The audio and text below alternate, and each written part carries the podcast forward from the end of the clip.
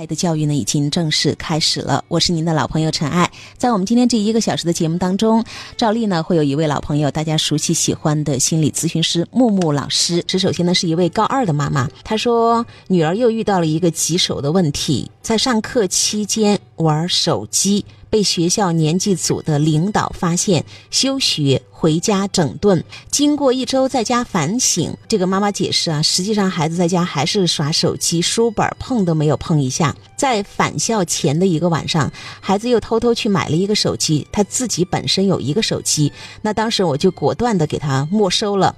第二天返校的时候，孩子就威胁我，如果不给两个手机，他就不上学。无奈之下，我只好给了他。相当于这周返校啊，孩子还是带了两个手机，有一个呢上交老师，一个自己留着用。那如果学校知道我让他带两个手机，肯定又是要被开除的。孩子为什么这么迷恋手机呢？连学校的处分都不在乎，手机就是他的命吗？学校规定不允许带呀，他带手机就是违规了呀，而且还明目张胆的带两个，怎么样才能够减少耍手机的机会？我们觉得就是好像都是手机的问题，但事实上我真的很想知道。我们要去看看这个孩子他心里的背后，他为什么那么需要，那么需要啊玩手机呢？包括在学校里面，就是妈妈究竟知不知道这个孩子是用手机在干什么，逃避什么，或者或者他在手机里面得到了什么？我们只知道他像他的命一样，可是这个手机里面给了他什么呢？玩游戏、看抖音，或者是看各种这种，他的他的原因是什么呢？它的原因是我在用这个手机去逃避我认为现在很痛苦的生活，我要回到这个虚幻的游戏的世界里去。妈妈其实要解决的不是手机问题，而是孩子玩手机背后真正的一个原因。你看，这个孩子已经这么难受了，非要玩手机了，可是事实上没有人，包括呃妈妈们，没有去认真的问他一下。你究竟需要什么？因此，妈妈现在看到的是手机的问题，可能我们看到的是这个孩子的那个状态的问题。因此，我们。呃，需要跟这个孩子好好的聊一下。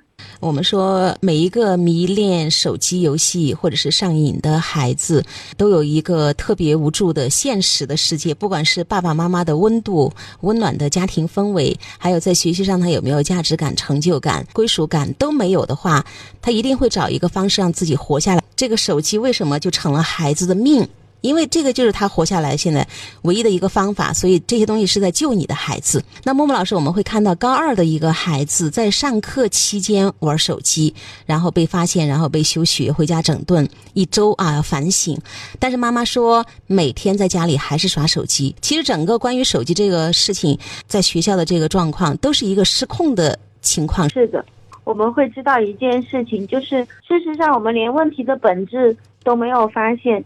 我们怎么去跟他一起处理这个问题或解决这个问题呢？但是呢，我从这个妈妈的表达方式里面呢，可以感受得到，妈妈可能会很着急，或者带着自己特别多的评判去跟这个孩子谈话，就是没有办法好好沟通，因为妈妈的表达方式是。我就想不明白了，这个这个手机怎么就是他的命了？这种说话的背后是什么？我们能够感受得到的是，妈妈的着急，然后妈妈的各种评价，对吧？深深的不接纳。啊，对，就是觉得就是这个这个手机怎么怎么你了？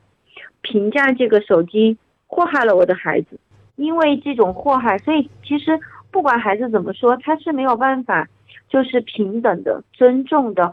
好好的去跟孩子沟通的，在前面呢，小学的时候可能妈妈另行呃禁止，就是孩子可能会比较配合。有可能到初中啊，就会有一个失控的情况。到现在高二了，妈妈是无奈，就是我控制不了这个孩子了。所以面对孩子这样的一个威胁，妈妈是一点办法都没有，让孩子去带了两个手机。但是妈妈在这儿提心吊胆了，对不对？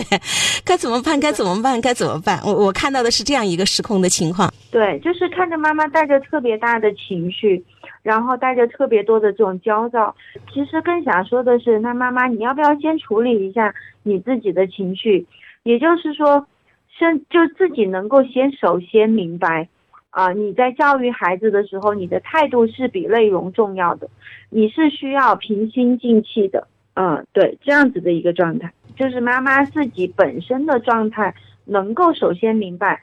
孩子的学习是孩子的事情，孩子的人生是孩子的事情，我们只能在旁边陪伴他，慢慢的陪着他去走过这段路。我们是不是一直反反复复都在讲这件事情？就是你不能掌控任何人，特别是孩子。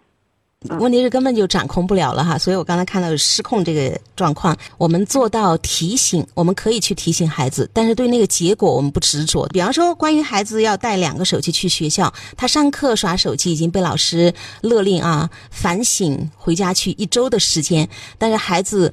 根本就没有体验到这样的一个后果，他觉得好像我必须要怎么样，他没有那种自发调整的内在动力出来，说明孩子对学习，我觉得可能已经基本上丧失了信心了，所以他不会认为这对我是一种伤害，或者是我应该调整一下我的行为啊。就是孩子根本就不着急，我该玩我还是玩，一周之后我还要带两个手机去。说妈妈，首先这个时候要做的。真的是首先跟孩子慢慢的沟通，让孩子最后相信妈妈才是自己的最后的那道防线，后愿意去跟孩妈妈聊一些呃内心真实的想法和内容，不然的话，他就真的会退回到这个这个手机里面去，只在手机上面去寻找自己，对吗？所以妈妈说这个问题关于带两个手机该怎么解决，其实还真不是说我们要强行。